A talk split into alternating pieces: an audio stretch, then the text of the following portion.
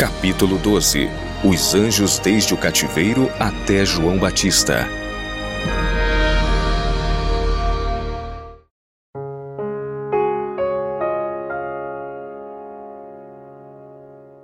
O amor e o temor de Deus estavam diante de Daniel, o qual educou e disciplinou todas as suas faculdades para corresponderem o máximo possível ao amoroso cuidado do grande mestre consciente de sua responsabilidade para com Deus. Os quatro jovens hebreus não estavam dispostos a consentir que motivos egoístas e o amor às diversões ocupassem os áureos momentos desta vida.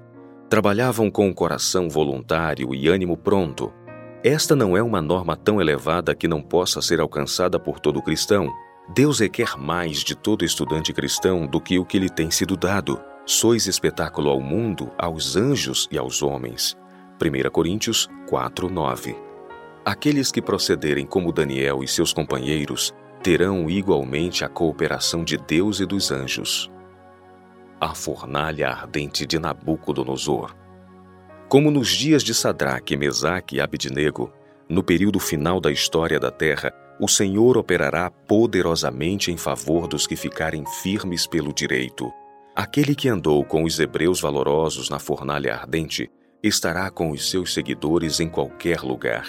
Sua constante presença confortará e sustentará. Em meio do tempo de angústia, angústia como nunca houve desde que houve nação, seus escolhidos ficarão firmes. Satanás, com todas as forças do mal, não pode destruir o mais fraco dos santos de Deus. Anjos magníficos em poder os protegerão, e em favor deles, Jeová se revelará como Deus dos deuses. Daniel 2,47, capaz de salvar perfeitamente os que nele puseram a sua confiança. A festa de Belsazar. Enquanto se achava aquela noite em meio à idólatra festa, repentinamente a face do rei se torna pálida e ele parece paralisado de terror. Eis que uma não humana mão traça caracteres sobre a parede à sua frente. Os fanfarrões discernem a curiosa e para eles ininteligível escrita. A enorme alegria se apaga e doloroso silêncio cai sobre a multidão. Os pensamentos do rei o turbaram. As juntas dos seus lombos se relaxaram e os seus joelhos bateram um no outro. Daniel 5:6. Tremendo alarmado, ordenou o rei com força que se introduzissem os astrólogos, os caldeus e os adivinhadores e falou o rei e disse aos sábios de Babilônia: Qualquer que ler esta escritura e me declarar a sua interpretação será vestido de púrpura e trará uma cadeia de ouro ao pescoço, e será no reino o terceiro dominador. Daniel 5:7. Mas aqueles homens eram tão incapazes de interpretar os místicos caracteres traçados pela mão do anjo de Deus quanto haviam sido de fazê-lo em relação ao sonho de Nabucodonosor. Houve uma testemunha, no palácio de Belsazar, durante aquela festa, o anjo ali presente traçou os caracteres sobre a parede do palácio. Daniel na cova dos leões. Daniel orava a Deus três vezes ao dia. Satanás se torna irado ao som da fervorosa prece, pois sabe que será derrotado. Daniel era o preferido, acima de presidentes e príncipes, pois nele havia um espírito excelente. Anjos caídos temiam que sua influência pudesse enfraquecer o controle que eles exerciam sobre os príncipes do reino. A acusadora multidão de anjos maus despertou a inveja e ciúmes dos presidentes e príncipes, de modo que passaram a vigiar atentamente a Daniel, esperando encontrar alguma ocasião de situá-lo mal num relatório ao rei, porém fracassaram. Então aqueles agentes do mal intentaram destruí-lo a partir de sua fidelidade a Deus. Anjos maus estabeleceram o plano e eles se apresentaram em colocá-lo em prática. O rei ignorava os sutis propósitos maus intentados contra Daniel. Mesmo depois de conhecer plenamente o decreto do rei, Daniel prosseguiu ajoelhando-se diante de Deus com as janelas abertas. Considerava as súplicas a Deus suficientemente importantes a ponto de sacrificar sua vida, do que abrir mão delas. Por causa de suas preces a Deus, foi ele atirado na cova dos leões. Anjos maus realizaram até esse ponto seu propósito. Entretanto, Daniel prosseguiu orando, mesmo na cova dos leões. Porventura Deus se esqueceu dele? Não. Jesus, o poderoso comandante dos exércitos do céu, enviou seu anjo para fechar a boca dos famintos leões, de modo que não pudessem ferir o suplicante homem de Deus. E assim tudo permaneceu em paz naquele terrível fosso. O rei testemunhou sua preservação e o fez sair com honras. Satanás e seus anjos foram derrotados e se iraram. Os agentes que Satanás utilizara foram condenados a perecer da maneira terrível que eles haviam destinado a Daniel. Gabriel é enviado para explicar a visão de Daniel 8. Pouco antes da queda de Babilônia, quando Daniel estava meditando nessas profecias de Isaías e Jeremias e buscando a Deus a fim de compreender os tempos, foi-lhe dada uma série de visões concernentes ao surgimento e queda de reinos. Com a primeira visão, segundo se acha registrada no sétimo capítulo do livro de Daniel, foi-lhe dada a interpretação, mas nem tudo ficou claro para o profeta. Os meus pensamentos muito me espantavam. Ele escreveu de sua experiência nesse tempo, e mudou-se em mim o meu semblante. Mas guardei essas coisas no meu coração. Daniel 7, 28. Mediante outra visão, foi derramada luz adicional sobre os acontecimentos do futuro, e foi ao final desta visão que Daniel ouviu um santo que falava, e disse outro santo àquele que falava: Até quando durará a visão? Daniel 8,13. A resposta: até duas mil e trezentas tardes e manhãs, e o santuário será purificado. Daniel 8,14 encheu-o de perplexidade. Fervorosamente procurou entender o significado da visão. Ele não podia compreender a relação dos 70 anos do cativeiro como preditos por Jeremias, para com os 2.300 anos que nessa visão ouvira o visitante declarar que mediariam até a purificação do santuário. O anjo Gabriel lhe deu uma interpretação parcial, mas quando o profeta ouviu as palavras, só daqui a muitos dias se cumprirá, Daniel 8:26, ele desmaiou. Levando ainda o fardo pelo bem de Israel, Daniel estudou de novo as profecias de Jeremias. Elas eram muito claras. Com fé fundada na segunda palavra da profecia, Daniel pleiteou do Senhor o imediato cumprimento dessas promessas. À medida que a oração de Daniel avança, o anjo Gabriel voa rapidamente desde as cortes celestiais para assegurar ao profeta que suas orações haviam sido ouvidas e atendidas. Este poderoso anjo fora comissionado para dar sabedoria e compreensão a Daniel, para abrir diante dele os mistérios de eras futuras. Assim, enquanto buscava sinceramente conhecer e compreender a verdade, Daniel foi posto em comunhão com o mensageiro delegado pelo céu.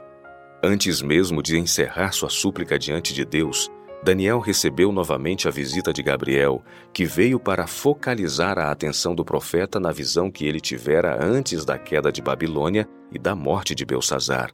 O anjo detalhou então o período das setenta semanas. A luta pelo controle sobre os reis da Pérsia. Os agentes celestiais necessitam lutar contra obstáculos antes de, ao devido tempo, poderem cumprir o propósito de Deus. O rei da Pérsia estava sob o domínio do mais poderoso dentre os anjos maus. Recusava-se, conforme fizera Faraó, a obedecer a palavra do Senhor. Gabriel declarou que Satanás se lhe havia oposto durante 21 dias em suas acusações contra os judeus. Mas Miguel veio em seu auxílio e então permaneceu com os reis da Pérsia, mantendo sem ação os poderes do mal e oferecendo bons conselhos em lugar dos maus. Ciro, o rei persa, resistira durante 21 dias às impressões do Espírito de Deus, enquanto Daniel jejuava e orava. Entretanto, o príncipe do céu, o arcanjo Miguel, foi enviado para modificar o coração do obstinado rei, de modo a tomar uma decisão que respondesse à oração de Daniel. Ninguém menos que o Filho de Deus apareceu a Daniel sua descrição é semelhante àquela apresentada por João quando Cristo lhe apareceu na ilha de Patmos. Nosso Senhor vem agora com outro mensageiro celestial para mostrar a Daniel o que ocorreria nos últimos dias. Daniel não conseguiu olhar o rosto do anjo e já não possuía forças. Estas haviam desaparecido. Portanto, o anjo veio até ele e o colocou de joelhos. Ainda assim, não conseguiu contemplar o anjo este apresentou-se então com aparência humana. Assim, o profeta conseguiu suportar a visão. A vitória foi finalmente obtida e as forças inimigas foram mantidas sem ação todos os dias de Ciro, que reinou sete anos, e durante todos os dias de seu filho Cambises, que reinou sete anos e meio. O segundo templo. O segundo templo não igualava o primeiro em magnificência, nem recebeu o toque visível da presença divina, como no caso do primeiro templo. Não houve manifestação de poder sobrenatural para assinalar sua dedicação. Nenhuma nuvem de glória foi vista inundar o santuário recém-erigido. Nenhum fogo desceu do céu para consumir o sacrifício sobre o seu altar. O Shekinah não mais habitava entre os querubins no Santo dos Santos. A arca, o propiciatório e as tábuas do testemunho não se encontravam ali. Nenhum sinal do céu tornou conhecida ao sacerdote inquiridor a vontade de Jeová. Esdras os filhos do cativeiro que tinham voltado com Esdras ofereceram holocaustos ao Deus de Israel, Esdras 8:35, como sacrifício pelo pecado e como sinal de seu reconhecimento e ação de graças pela proteção de santos anjos durante a viagem. Neemias Neemias esperava quatro meses por uma oportunidade favorável de apresentar seu pedido ao rei. Durante este tempo, embora o seu coração estivesse carregado de dor, ele procurou mostrar-se alegre na presença real. Nas salas de luxo e esplendor, todos deviam parecer alegres e felizes. A tristeza não devia lançar sua sombra sobre a face de qualquer assistente da realeza. Mas no período de retraimento de Neemias, ocultas da vista dos homens, muitas foram as orações, as confissões, as lágrimas ouvidas e testemunhadas por Deus e os anjos. As visões de Zacarias. Tornei a levantar os meus olhos, diz Zacarias, e vi um homem em cuja mão estava um cordel de medir. E eu disse: Para onde vais tu? E ele me disse: Medir Jerusalém para ver qual é a sua largura e qual o seu comprimento. E eis que saiu o anjo que falava comigo, e outro anjo lhe saiu ao encontro e lhe disse: Corre, fala a este jovem, dizendo: Jerusalém será habitada como as aldeias sem muros por causa da multidão nela, dos homens e dos animais e eu, diz o Senhor, serei para ela um muro de fogo em redor, e eu mesmo serei no meio dela a sua glória. Zacarias 2, 1 a 5. A visão de Josué e o anjo. A cena de Satanás como acusador foi apresentada diante do profeta. Ele diz: Deus me mostrou o sumo sacerdote Josué, o qual estava diante do anjo do Senhor, e Satanás estava à mão direita dele para se lhe opor. Zacarias 3, 1 uma ilustração muito viva e impressionante da obra de Satanás e da de Cristo e do poder de nosso mediador para vencer o acusador de seu povo é dada na profecia de Zacarias.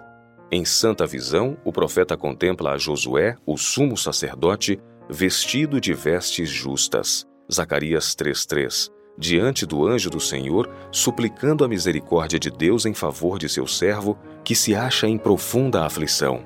Satanás acha-se à sua mão direita para resistir-lhe. Visto que Israel fora escolhido para preservar na terra o conhecimento de Deus, tinham sido eles, desde quando vieram a existir como nação, o objeto especial da inimizade de Satanás, e ele determinara promover sua destruição. Não lhes podia ele fazer mal algum enquanto fossem obedientes a Deus. Por isso dobrou todo o seu poder e astúcia para induzir ao pecado. Enganados por suas tentações, haviam transgredido a lei de Deus, separando-se assim da fonte de sua força, tendo sido deixados a tornar-se presa de seus inimigos gentios. Foram levados em cativeiro para a Babilônia e ali permaneceram por muitos anos. Entretanto, não foram abandonados pelo Senhor. Foram-lhes enviados seus profetas com repreensões e advertências. O povo foi desperto para reconhecer sua culpa Humilharam-se perante Deus e a ele volveram com arrependimento verdadeiro. Então o Senhor lhes enviou mensagens de animação, declarando que os livraria do cativeiro e os restauraria ao seu favor. Isso era o que Satanás estava resolvido a impedir. Já um remanescente de Israel voltara para sua terra, e Satanás procurava levar as nações pagãs, que eram agentes seus, a destruí-los por completo. O sumo sacerdote Josué não se pôde defender, nem ao seu povo, das acusações de Satanás. Não alega que Israel esteja livre de falta. Em suas vestes sujas, simbolizando os pecados do povo, com os quais ele arca como representante seu, está ele perante o anjo, confessando a falta deles. Mas ao mesmo tempo alegando seu arrependimento e humilhação, confiando na misericórdia de um redentor que perdoa o pecado e com fé suplicando as promessas de Deus. Então o anjo, que é o próprio Cristo, o Salvador dos pecadores, reduz ao silêncio o acusador do seu povo, declarando: O Senhor te repreende, ó Satanás. Sim, o Senhor que escolheu Jerusalém te repreende. Não é este um tição tirado do fogo? Zacarias 3, 2. Israel por muito tempo permanecera na fornalha da aflição. Por causa de seus pecados, foram quase consumidos na chama acesa por Satanás e seus agentes para sua destruição. Mas Deus agora se lançara à obra de os salvar. Penitentes e humilhados, como se acham, o compassivo Salvador não abandona seu povo ao cruel poder dos pagãos. Depois de aceita a intercessão de Josué, é dada a ordem: tirai-lhe as vestes sujas. E o anjo declara a Josué: Eis que tenho feito que passe de ti a tua iniquidade, e te vestirei de finos trajes. Puseram-lhe, pois, sobre a cabeça um turbante limpo e o vestiram com trajes próprios. Zacarias 3, 4 e 5. Foram perdoados os seus próprios pecados e os do povo. Israel vestiu vestes novas, a justiça de Cristo imputada a eles. A mitra colocada sobre a cabeça de Josué era como o que usavam os sacerdotes, e trazia a inscrição Santidade ao Senhor, Zacarias 14, 20, significando que, não obstante suas transgressões anteriores, achava-se ele agora habilitado a ministrar perante Deus em seu santuário. Depois de assim o haver solenemente investido da dignidade do sacerdócio, declarou o anjo: Assim diz o Senhor dos Exércitos: Se andares nos meus caminhos e se observares as minhas ordenanças, também tu julgarás a minha casa e também guardarás os meus átrios, e te darei lugar entre os que estão aqui. Zacarias 3, 7. Seria ele honrado como juiz ou administrador do templo e de todos os seus serviços deveria andar entre os anjos assistentes, mesmo nesta vida, e no final unir-se à glorificada multidão ao redor do trono de Deus. Esta palavra de segurança é oferecida a todos os que possuem fé em Deus. Recebam esta maravilhosa promessa. Não é um ser humano quem está falando. Assim diz o Senhor dos Exércitos: Se andares nos meus caminhos e se observares as minhas ordenanças, também tu julgarás a minha casa, e também guardarás os meus átrios, e te darei lugar entre os que estão aqui. Zacarias 3, 7. Entre os que estão aqui, os exércitos dos inimigos que tentam levar o povo de Deus à divisão, e os exércitos do céu, milhares e dezenas de milhares de anjos que protegem e guardam o tentado povo de Deus, animando-os e fortalecendo-os, são estes os que estão aqui. Deus diz aos que nele creem: Vocês estarão entre estes. Não serão vencidos pelos poderes das trevas. Estarão diante de mim na presença de santos anjos que são enviados para ministrar aqueles que haverão de herdar a salvação. A visão do candelabro e das duas oliveiras. Imediatamente após a visão que Zacarias teve de Josué e do anjo que ofereceu ao sumo sacerdote um testemunho pessoal para encorajamento seu e de todo o povo de Deus, o profeta recebeu outro testemunho pessoal em relação à obra de Zorobabel. Zacarias declara: Tornou o anjo que falava comigo e me despertou como a um homem que é despertado do seu sono, e me disse: Que vês? E eu disse: Olho, e eis um castiçal todo de ouro e um vaso de azeite no cimo, com as suas sete lâmpadas, e cada lâmpada posta no cimo tinha sete canudos, e por cima dele duas oliveiras, uma à direita do vaso de azeite e a outra à sua esquerda. Zacarias 4, 1 a 3. Falei mais e disse-lhe: Que são as duas oliveiras à direita do castiçal e à sua esquerda? E falando-lhe outra vez, disse: Que são aqueles dois raminhos de oliveira que estão junto aos dois tubos de ouro e que vertem de si ouro? E ele me respondeu: são os dois ungidos que estão diante do Senhor de toda a terra. Zacarias 4, 1 a 14. Os ungidos que estão diante do Senhor de toda a terra mantêm a posição uma vez outorgada a Satanás como querubim cobridor. Por intermédio dos seres santos que circundam seu trono, o Senhor mantém constante comunicação com os habitantes da terra. Os anjos no tempo de Esther. A decisão do rei Assuero foi obtida sob falsos pretextos mediante uma errônea representação do caráter desse povo. O próprio plano fora inspirado por Satanás, ao qual interessava desarraigar da terra os que preservam o conhecimento do Deus vivo, mas essas conspirações falharam diante do poder dos que são enviados a servir a favor dos homens. Anjos magníficos em poder tiveram a incumbência de proteger o povo de Deus e as maquinações de seus adversários recaíram sobre eles próprios nas suas consequências. No dia apontado para a sua destruição, os judeus nas suas cidades em todas as províncias do rei Assuero se ajuntaram para pôr as mãos sobre aqueles que procuravam o seu mal e nenhum podia resistir-lhes, porque o seu terror caiu sobre todos aqueles povos. Esther 9, 2 Anjos magníficos em poder tinham sido comissionados por Deus para proteger seu povo, enquanto eles se punham em defesa da sua vida. Esther 9,16 O pai de João Batista Zacarias habitava nas montanhas da Judéia. Lucas 1,65 mas foram a Jerusalém para ministrar por uma semana no templo, serviço requerido duas vezes por ano dos sacerdotes de todas as turmas. Achava-se ele diante do altar de ouro no lugar santo do santuário. De repente sentiu-se consciente da presença divina. Um anjo do Senhor achava-se em pé à direita do altar do incenso. Lucas 1:11. A posição do anjo era uma indicação de favor, mas Zacarias não reparou nisso por muitos anos orara pela vinda do Redentor. Agora o céu enviara seu mensageiro para anunciar que estas orações estavam prestes a ser atendidas. A misericórdia de Deus, porém, parecia-lhe demasiadamente grande para ele acreditar. Encheu-se de temor e condenação própria. Foi, no entanto, saudado com alegre promessa: Zacarias, não temas, porque a tua oração foi ouvida, e Isabel, tua mulher, dará à luz um filho, e lhe porás o nome de João. Disse então Zacarias ao anjo: Como saberei isso? Pois eu já sou velho e minha mulher avançada em idade. Lucas 1, 13 18. À pergunta de Zacarias, disse o anjo: Eu sou Gabriel, que assisto diante de Deus e fui enviado a falar-te e dar-te estas alegres novas. Lucas 1, 19. Quinhentos anos antes, Gabriel dera a conhecer a Daniel o período profético que se devia estender até a vinda de Cristo. O conhecimento de que o fim desse período estava próximo movera Zacarias a orar pelo advento do Redentor. Agora o próprio mensageiro, por meio de quem a profecia fora dada, viera anunciar o seu cumprimento. As palavras do anjo, Eu sou Gabriel, que assisto diante de Deus, mostram que ocupa posição de elevada honra nas cortes celestiais.